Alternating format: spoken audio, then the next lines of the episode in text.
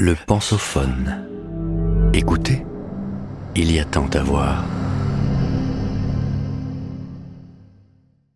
Bien parler ou manipuler Qu'est-ce que l'éloquence?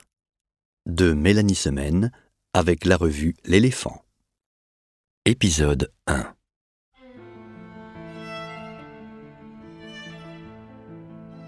Grand débat national, grand oral au bac, la pratique de l'éloquence, théorisée sous l'Antiquité, revient à la mode. Qui ne s'est pas un jour trouvé sans mots dans une situation où la parole aurait été salutaire?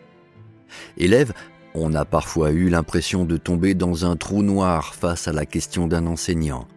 Ami, on a parfois échoué à trouver les mots qui auraient réconforté. Citoyen, on n'a parfois pas osé hausser le ton face à une incivilité. Nous sommes plus de 70% à estimer souffrir de glossophobie, la peur de parler en public. Et bien peu à penser être doté d'éloquence, ce talent permettant de produire des discours qui persuadent, plaisent et touchent nos interlocuteurs. Cette capacité semble réservée aux orateurs médiatiques et aux représentants politiques. Pourtant, ils ne peuvent pas être les seuls à prendre part au débat public.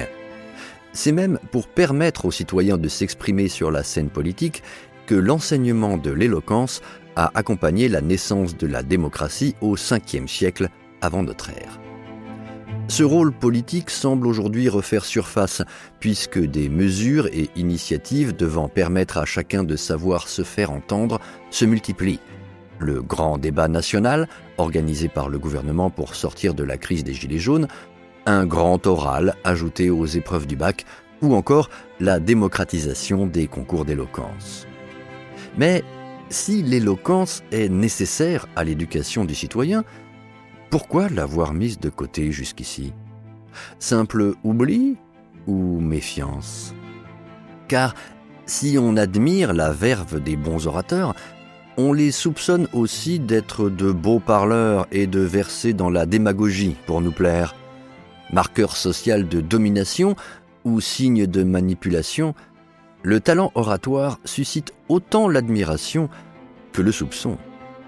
Alors, à quoi tient cette ambivalence? Que permet réellement un discours éloquent?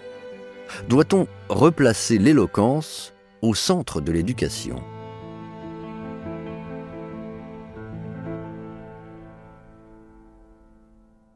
Politiquement nécessaire, philosophiquement décrié. À Athènes, au 5e siècle avant notre ère, naît un régime qui nous est aujourd'hui familier, la démocratie. Celle-ci est directe, c'est-à-dire sans représentants élus, et repose donc sur le pouvoir des citoyens, ou plus précisément sur le pouvoir de leur parole. Ils doivent en effet savoir exposer leurs idées de loi et persuader leurs concitoyens de voter pour elles à l'Assemblée du peuple, l'Ecclésia. En réponse à cette évolution, des cours de rhétorique se créent. Leurs maîtres promettent de transmettre, moyennant salaire, leur éloquence, c'est-à-dire leur talent oratoire. Pour cela, ils enseignent un ensemble de règles se rapportant au discours, sa structure, les figures de style à utiliser, les différents types d'arguments, etc., appelées règles de rhétorique. Grâce à ces leçons, les citoyens doivent savoir inventer et proférer avec talent de jolis discours persuasifs en toutes circonstances. Mais n'est-ce pas là un art de la manipulation? C'est la question qui s'élève parmi les philosophes, en particulier chez Socrate et son disciple Platon. Le premier menait de nombreux débats oraux avec ses contemporains, mais n'a rien écrit. Son disciple Platon s'en est chargé sous la forme de dialogue. Dans l'un d'entre eux, le Gorgias, Socrate s'oppose sévèrement aux beaux discours des maîtres de rhétorique en les assimilant à des sophistes. À cette époque, sophiste est le nom donné à ceux qui possèdent des connaissances dans tous les domaines reconnus, de la physique au droit.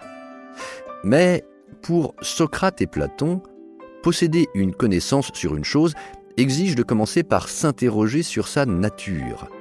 Celui qui fait l'économie de cette étape et se contente d'accumuler des informations dans tous les domaines et de joliment les exposer n'est pas un savant. Au mieux, il est doublement ignorant, puisqu'il ignore ce que sont les choses et ignore qu'il ignore. Au pire, il sait que ses discours n'expriment pas une réelle connaissance, et il est alors manipulateur. Pour Socrate, ceux qui prétendent enseigner à parler de tous les sujets de manière persuasive sans en être experts sont donc bien des sophistes. Leurs paroles ne sont pas seulement creuses ou superficielles, mais également dangereuses. En se laissant séduire par ces belles paroles qui flattent les opinions aussi fausses que répandues, on en vient à se désintéresser de la vérité et de la justice.